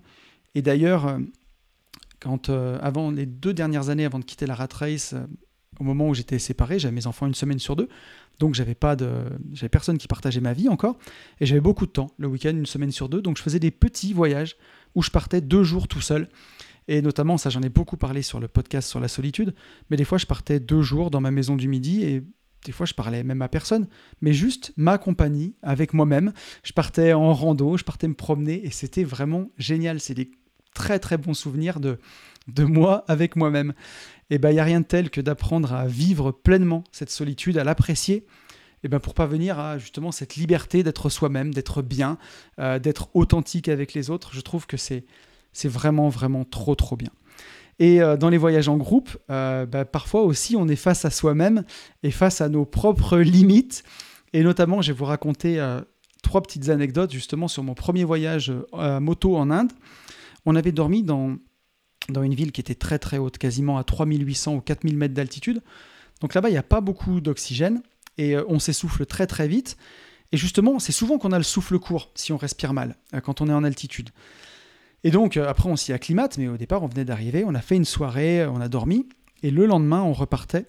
Il faut s'imaginer les routes de l'impossible, quoi. Vraiment des routes escarpées, où pour certaines, voilà, il y a la falaise qui est immense sur la droite. Si on se met debout au milieu de la route et qu'on tend les deux bras, euh, d'un côté on touche la falaise et de l'autre côté on a quasiment la main dans le vide. Donc la route elle doit faire euh, à peine euh, à peine 1m80 ou 2 mètres de large, j'exagère 1m80, faut pas déconner parce que les voitures passent. Mais ça paraît tellement petit, elle fait peut-être 3 mètres. On se croise pas en voiture et il y a des endroits où la roche est creusée sur le côté où c'est les endroits où on se croise. Mais sinon la route doit faire 3 mètres de large, on va dire. Vraiment maximum. C'est très très impressionnant. Et en dessous, c'est 250 mètres de vide. Donc en soi, la route est bonne, il n'y a rien de dangereux si on a bien la tête sur les épaules, qu'on suit bien le guide et que tout va bien. Mais je me rappelle à 5 heures du matin, euh, quand je m'étais réveillé, on s'était réveillé très tôt parce qu'on avait une grosse journée de moto. Et juste au démarrage, voilà, il faisait froid. Ma moto, ma vieille Royal Enfield, elle avait des ratés. Et euh, juste en démarrant, en sortant de l'hôtel, deux fois elle cale. Et quand elle cale, elle bloque la roue arrière et je fais une petite embardée. Et là, je vois euh, arriver euh, le, premier virage où il y avait vraiment des, panneaux avec des têtes de mort, quoi, en disant si vous tombez, les mecs, c'est la fin. quoi. Puis en plus, se faire mal là-bas, même si tu es encore vivant, le temps d'appeler un hélicoptère, il faut deux jours et demi. Euh, bon, tu as le temps de mourir trois fois. quoi. Donc c'est l'aventure, mais c'était vraiment. J'ai vraiment réalisé en me disant voilà, c'est l'aventure, c'est l'aventure encadrée. Il y a un guide, il y a un mécano pour les motos. Mais c'est quand même l'aventure quand même, quoi. Et faut pas, faut pas faire de conneries, faut pas tomber dans le vide parce que sinon ça va vraiment mal se passer. Et je me rappelle à l'époque avoir eu pas une petite crise d'angoisse, mais vraiment j'ai dû m'arrêter, j'ai dû euh, laisser la moto au ralenti, souffler, prendre mon temps et remonter dessus et puis euh, repasser tranquille et tout. parce que vraiment, c'était. euh, c'était, un truc de fou, quoi. Et ensuite, ça s'est bien passé, ça s'est bien fait. Il y avait peut-être une heure de col comme ça, assez impressionnant. Mais j'ai vu mes limites en me disant, voilà, me lever à 5 heures du matin, 10 minutes après, être sur une moto, partir et rouler sur des routes de 3 mètres de large avec un ravin de 250 mètres. Voilà, il me fallait un peu de temps, quoi. un peu de préliminaire. Parce que là, c'était vraiment violent. Donc voilà. Quand on est allé aussi en Inde, sur le même voyage, il y a eu un truc euh, incroyable. On a toute une partie de route qui s'est effondrée juste avant qu'on passe. Et euh, ils étaient en train de fermer la route. On était les dernières motos à arriver. Sinon, c'était un énorme détour. Et euh, bah, les, gardes, en tout cas, qui gardaient cette route, euh, qui entretenaient cette route, nous ont dit écoutez, passez, euh, normalement, ça s'est pas effondré jusque sur la route, ça doit passer. Et là, bah, on a roulé et au milieu des, pierres écroulées, il y avait vraiment une énorme rivière en bas, avec un flux massif d'eau. C'était impressionnant.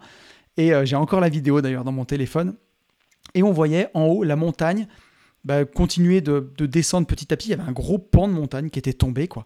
Et euh, tous les, le, gros pan de montagne était tombé un peu loin, mais tous les petits cailloux et pas mal de, de poussière fine s'étaient répandus sur la route.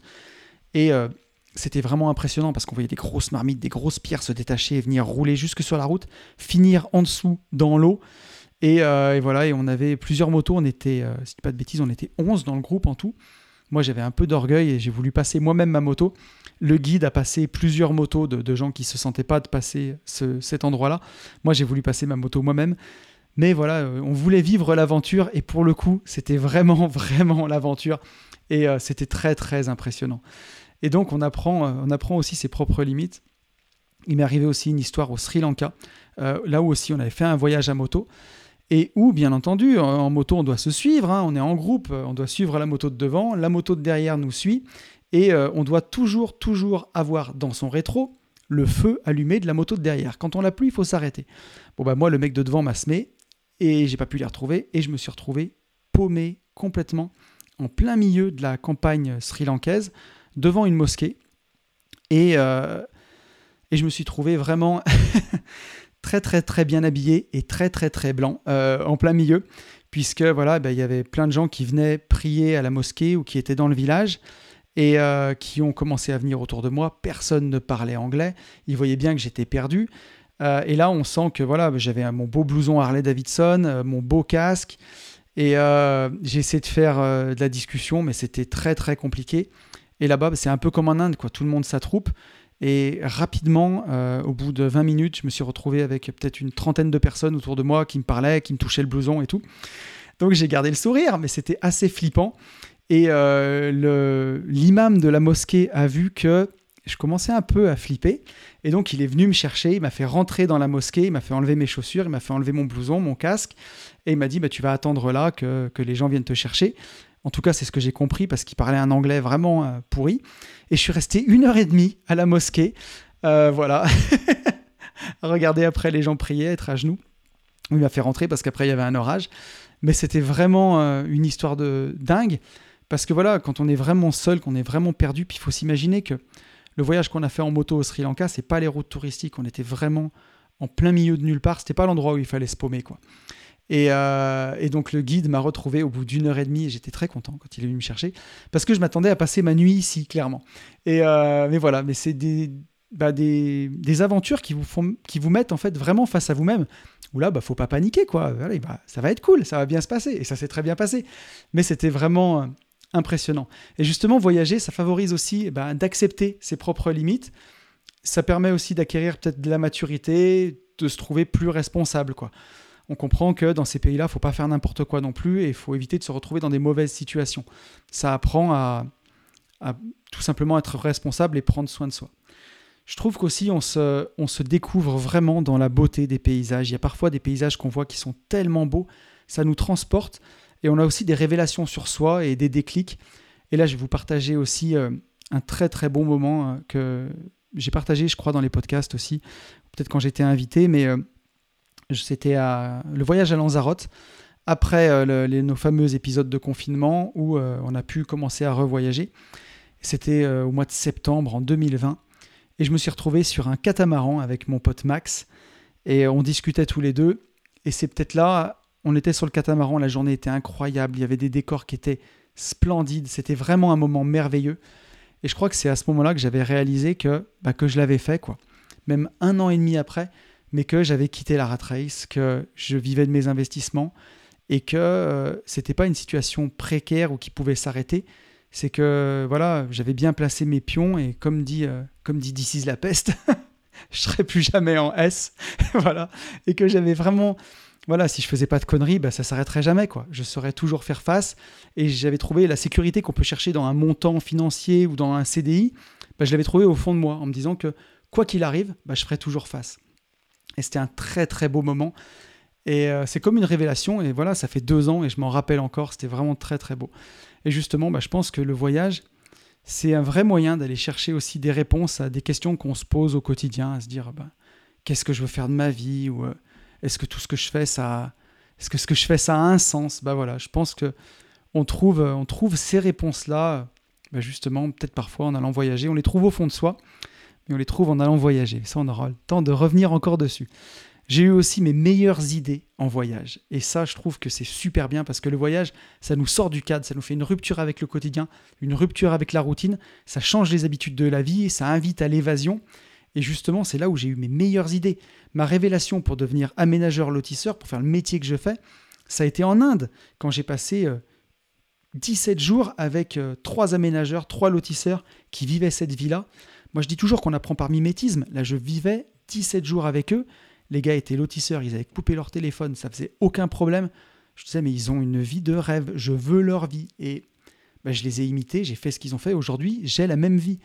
Euh, et, j'ai eu cette révélation là-bas où euh, ben, un de mes potes, Yann, euh, lotisseur, qui a 10 ans de plus que moi, donc quand on est parti là-bas, moi j'avais 36, il avait 46 ans, il m'a dit Mais Tony, vends ta boîte et fais comme moi. Il me dit Regarde comme on est bien. Et pour moi, c'était une évidence à ce moment-là. Je me suis dit Mais voilà, mais c'est ça qu'il faut que je fasse. Et c'était génial et je m'en rappelle encore 5, 6, 7 ans après. Donc voilà. Et euh, c'est une grande source d'inspiration, les voyages. On a souvent des grandes idées. Ça permet de prendre du recul et vraiment faire une, bah, une photo globale. Et justement, moi, j'adore faire mes bilans de fin d'année en voyage. Alors, des fois, c'est à l'étranger. Euh, des fois, c'est euh, tout simplement en France. Hein. des fois, je le fais juste quand je pars quelques jours dans ma maison du Sud. C'est aussi une façon de voyager, je trouve. Hein. Mais, mais voilà, et quand, quand je pars là-bas, j'en profite pour faire mes bilans. L'autre fois, je l'avais fait en Martinique voilà, au mois de janvier, au bord de la plage, c'était fantastique. Euh, et, ça permet d'avoir un autre regard sur sa vie, sur la direction qu'on veut lui donner, sur ce qui nous plaît, sur ce qui nous plaît pas. Ça fait une pause, un voyage, ben, une pause dans laquelle on peut se demander est-ce que ça c'est important pour moi? Est-ce que je garde ça? Est-ce que je l'enlève? Donc c'est, je trouve ça fantastique. Et puis euh, je voulais aussi faire un petit point sur le travail en voyage. Moi, j'ai, je travaille toujours quand je pars en voyage, juste une heure par jour. Ça demande une bonne organisation, mais on peut aussi bosser de loin. Et ça permet aussi de voir qu'est-ce qui est essentiel dans son boulot, puisqu'on peut bosser qu'une heure par jour. Donc on est obligé de trier. Ça nous permet aussi de faire des coupes et de voir qu'est-ce qui compte, qu'est-ce qui compte pas. Et puis quand on a un gros rythme, bah, partir aussi, euh, voyager sans travailler du tout, ça permet de couper pour de vrai. Et euh, quand j'étais dans la rat race, ces voyages-là, notamment en Inde, où euh, à l'époque j'avais encore ma boîte de travaux publics en 2016, on avait tout un morceau dans le Spiti où le téléphone ne passait pas. Tout simplement, il n'y avait pas de réseau pendant 4 jours, sauf le téléphone satellite du guide, et euh, pas d'Internet. Donc pendant 4 jours, je n'ai pas du tout eu de téléphone. C'est peut-être la seule fois de ma vie d'ailleurs depuis que j'ai un téléphone où j'ai été déconnecté aussi longtemps. Et à l'époque, ça m'avait fait un bien incroyable, puisque voilà, même si on essayait de m'appeler, on ne pouvait pas. Donc euh, au moins c'était vite vu. C'était vraiment très très agréable. Ce que j'ai noté encore, c'est que bah voilà, on se rend compte quand on voyage de... qu'on n'a pas besoin de grand-chose pour être heureux. Et ça, c'est vraiment, vraiment génial. C'est des choses que j'ai réalisées énormément en road trip à moto, puisque voilà, quand on part en road trip à moto, on a un petit sac et c'est tout. Et on se rend compte au bout de 17 jours que finalement, on a vécu avec un tout petit sac, où à l'époque, j'avais quoi? Mon téléphone, mon ordinateur, quelques tenues et c'est tout. Et euh, on n'a pas besoin de grand-chose. Quand on voyage aussi en van, c'est super parce que si on veut vraiment se faire plaisir en van, euh, on est souvent à changer les affaires pour baisser le lit, pour enlever le lit, pour monter la capucine, pour la descendre. Et le top du top, c'est justement de ne pas avoir grand-chose avec soi, de voyager léger. Euh, et, on se rend compte que bah voilà, on n'a pas besoin de grand-chose pour être heureux. Même quand on voyage à l'étranger, moi j'enregistre plus mes bagages en soute, je voyage toujours avec une valise cabine. Et on se rend compte que voilà, on peut partir 15 jours, 3 semaines et être heureux juste avec sa vie qui tient dans une petite valise cabine Et ça libère aussi, parce que quand on n'est pas minimaliste et qu'on accumule des tonnes et des tonnes et des tonnes de choses, on pense qu'on a besoin de 10 000 objets pour être heureux. Et ça, ça fait un peu une désintox de partir en voyage juste avec valise, une valise cabine. Et euh, voilà, j'ai aussi marqué que, dans mes notes que ben, on réalise qu'on est peu de choses en voyage et que ça fait aussi relativiser les problèmes. Je parlais tout à l'heure de mon expérience en Inde ou même de mon histoire au, Sri Lanka. Voilà, on se rend compte que euh, là-bas, euh, les gens n'ont rien à faire, qu'on soit français, qu'on soit. Si on se trouve au mauvais endroit au mauvais moment, on est juste peu de choses. Donc ben, voilà, il faut y faire attention. Et on peut aussi avoir ça devant les paysages. Quand je suis parti en Inde, c'était absolument incroyable. On était dans les contreforts de l'Himalaya, il y avait des paysages lunaires à perte de vue. C'était juste complètement fou. Et c'est pour ça que je, ne désespère pas d'organiser le voyage au Népal avec les gentlemen investisseurs pour la prochaine fois, le voyage en moto au Népal, parce que ça va être, euh, ça va être vraiment fantastique et j'ai envie de vous le faire vivre aussi dans des vlogs. Mais devant l'immensité de. Quand j'étais dans l'Himalaya, on est allé au lac Chandratal, c'est le lac, un des lacs les plus hauts du monde. Il est à 4200 mètres, si je ne dis pas de bêtises. C'est tellement beau. Et on se rend compte que voilà, on est tout petit. On est vraiment un grain de sable déjà sur cette planète. Et alors, j'en parle même pas dans l'univers. Et que finalement, si nous on a un grain de sable, alors nos problèmes, c'est encore des plus petits grains de sable. Et euh, voilà, ça fait relativiser les choses. Et puis, euh, on se rend compte qu'on n'a pas besoin de, grand-chose pour être heureux, notamment, je vais revenir sur mon voyage en Écosse, mais je me dis que c'est peut-être finalement là que j'ai goûté à la liberté pour de vrai, avec cette année sabbatique, où j'étais parti en me fixant zéro objectif, juste de pouvoir payer pour mon voyage. Donc j'avais travaillé les premiers mois, quand j'ai vu que ce que je dépensais, que je gagnais bien ma vie là-bas, et que j'avais suffisamment d'argent, bah, les six mois d'après, j'ai travaillé six mois, j'ai arrêté de bosser six mois, et j'ai fait que voyager, que profiter, aller au sport, voir mes potes. J'ai vraiment profité. Et c'est peut-être là que j'ai goûté pour de vrai à la liberté pour la première fois dans, ce voyage. Je me suis noté aussi euh, partager le voyage, parce que voilà, j'ai parlé de voyager seul. Moi, aujourd'hui, je voyage beaucoup, beaucoup accompagné, aussi en famille, on va en parler tout à l'heure, mais aussi entre investisseurs, avec des potes. Et alors ça, c'est merveilleux. Ça fait partie aussi de mes plus beaux voyages, mes voyages avec mes copains du Club des Rentiers, avec toute la Dream Team, avec toutes mes potes tous mes potes. C'est vraiment, vraiment fantastique. Je remercierai d'ailleurs jamais assez mon pote Alex pour tout ça. Que je t'embrasse, Alex, si tu écoutes le podcast. Mais, euh, mais voilà, c'est des voyages qui sont fantastiques. On met en commun, on se retrouve avec des gens qui partagent les mêmes valeurs d'indépendance, les mêmes valeurs de, bah, de, travail et de, de liberté. Et ça fait un bien incroyable. C'est fou, fou, fou. Donc je vous encourage à partir en voyage avec nous, avec les gentlemen. Partez euh, au Maroc avec nous pour la prochaine édition de, la boxe, partez avec nous euh, en voyage moto. On a encore plein d'autres idées, euh, donc voilà, n'hésitez pas à, venir partir en voyage avec nous, c'est vraiment incroyable. Et après, j'ai noté voyager en famille et notamment voyager avec ses enfants, parce que c'est un vrai, vrai bonheur de leur faire découvrir le voyage aux enfants. Et on a beaucoup voyagé avec mes enfants depuis que ben, la situation sanitaire nous a laissés tranquilles. On a beaucoup voyagé en France notamment, mais aussi en Grèce, on a fait l'Espagne, on a fait l'Angleterre, on a fait l'Italie. Je tenais absolument à leur faire découvrir des pays. Les prochains voyages que je veux organiser avec, euh, avec mes filles et en famille, tous ensemble, c'est le Japon et les États-Unis. C'est des voyages qui me font vraiment, vraiment envie. Et euh, ce que je trouve génial, moi, c'est que ben, on est à 100% ensemble tout le temps quand on fait des voyages avec, euh, avec les enfants. Et ça permet vraiment de profiter. On vit des aventures folles. Euh, notamment, la dernière fois qu'on est parti avec mes enfants en Italie, on a coincé la voiture dans une toute petite rue à Florence et on a mis quasiment euh, la Tesla en plus qui est bien large. On a mis euh, plus de 20 minutes à la sortir et elle m'en parle encore. Où bon, j'ai vu qu'on allait s'en sortir, mais j'avais une fille devant qui me guidait, une fille derrière, la voiture qui bipait, qui dans tous les sens parce qu'il y avait un panneau qui s'était arraché sur cette route-là, donc c'était pas indiqué. Et puis après, j'ai vu des riverains qui m'ont dit Mais surtout, n'allez pas là, c'est trop dangereux, qu'est-ce que vous faites? Reculez, reculez. Ça a été épique, et les filles m'en parlent encore. Et du coup, je me suis dit Qui mieux que mes enfants pour, pour parler de, ce voyage de, en famille avec les enfants? Donc, je leur ai demandé, j'aurais demandé l'autre jour Qu'est-ce que vous en pensez du voyage en famille? Donc là, les notes que je vais vous lire, c'est les notes que m'ont écrit mes deux filles. Donc elles m'ont écrit qu'on découvrait des nouveaux décors, des nouveaux paysages, des nouveaux plats, des nouvelles cultures, et que pour elles c'était génial, que c'était amusant et que c'était cool. Elles m'ont marqué qu'on découvre d'autres modes de vie ensemble, comment sont les gens, comment ils évoluent, Euh, des nouvelles langues aussi. Elles m'ont marqué que ça nous apprend à être autonome et à se débrouiller pour pouvoir communiquer avec les commerçants et les hôtes, et notamment avec ma grande fille qui, a, qui, qui va avoir 14 ans cette année. Quand on est parti en Italie en début d'année, moi je ne parle pas italien, la petite ne parle pas italien, il n'y avait que la grande qui fait de l'italien depuis euh, deux ans.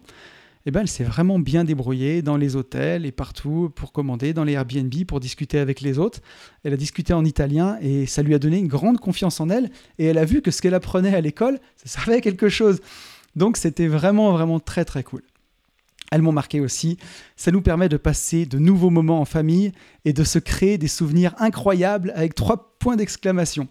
Donc voilà, la vérité sort de la bouche des enfants et je trouve que c'est euh, vraiment dit de, de, la meilleure façon. On s'est créé des souvenirs incroyables. M'ont marqué, on découvre le monde de plusieurs façons et tu découvres ta capacité à te retrouver dans un nouvel endroit inconnu. Donc ça, c'est, j'ai pas changé ce qu'elles ont écrit, c'est avec leurs mots, mais je crois qu'elles ont parfaitement décrit ce que j'ai dit euh, juste avant, c'est-à-dire qu'on se retrouve face à nous-mêmes et comment on réagit, comment on fait quand on est dans des situations euh, bah, différentes de, la France. Donc c'est, bah, vraiment chouette et voilà, les filles, je vous remercie d'avoir partagé ça avec nous, c'est vraiment cool. Euh, bah voilà, écoutez, on arrive à la conclusion de ce podcast. J'espère que je vous aurai vraiment fait passer euh, mon amour pour le voyage, que ce soit seul, que ce soit à plusieurs, que ce soit juste dans le département d'à côté avec un vélo ou que ce soit en avion au bout du monde.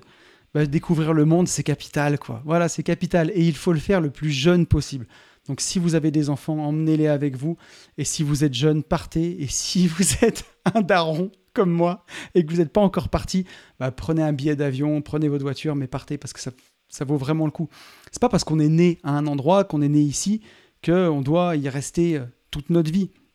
Et justement, je parle pas d'expatriation parce que moi, j'aime pas ce tout noir ou tout blanc ou ce tout ou rien. quoi.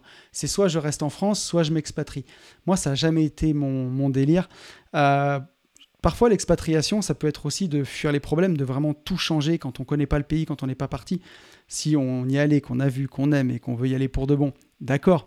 Mais parfois, moi, en tout cas, de ce que j'ai vu autour de moi, des fois, des gens qui n'ont pas voyagé puis qui quittent tout pour aller tout refaire à côté, parfois, c'est fuir des problèmes. Moi, j'ai toujours aimé revenir parce que voilà, j'ai une très belle vue de ma fenêtre sur les montagnes et j'avoue que j'aime mon coin, donc j'adore partir et j'adore aussi euh, revenir. Et justement, partir quand on sait qu'on va revenir, c'est aussi s'offrir euh, ben, un nouveau regard sur les choses. Et pour conclure ce podcast, il y a un très beau roman que j'aime sur le voyage, un roman qui parle quasiment que de ça. C'est L'Alchimiste de Paolo Coelho. Ça fait longtemps que je n'en ai pas parlé de ce livre. Alors je vais vous le spoiler, mais bon, ça fait longtemps qu'il est sorti le livre, donc si vous l'avez pas lu, c'est pas grave. Mais, euh, mais puis si, même si je vous spoile ça, je vous spoile pas grand chose parce que le livre est fou. Dans son livre, Santiago, le héros, il fait un long voyage à la poursuite d'un trésor. Et à la fin du roman, bah, il réalise que le trésor, il était euh, finalement juste ici, sous ses pieds. Et donc finalement, le trésor, à l'origine de son voyage, bah, c'est juste un prétexte pour lui, pour suivre sa légende personnelle.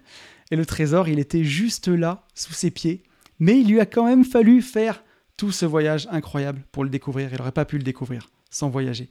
Et justement, c'est une belle métaphore de ce que j'ai voulu partager avec vous aujourd'hui, c'est que parfois, il faut partir loin pour comprendre ce qu'on a juste au fond de soi.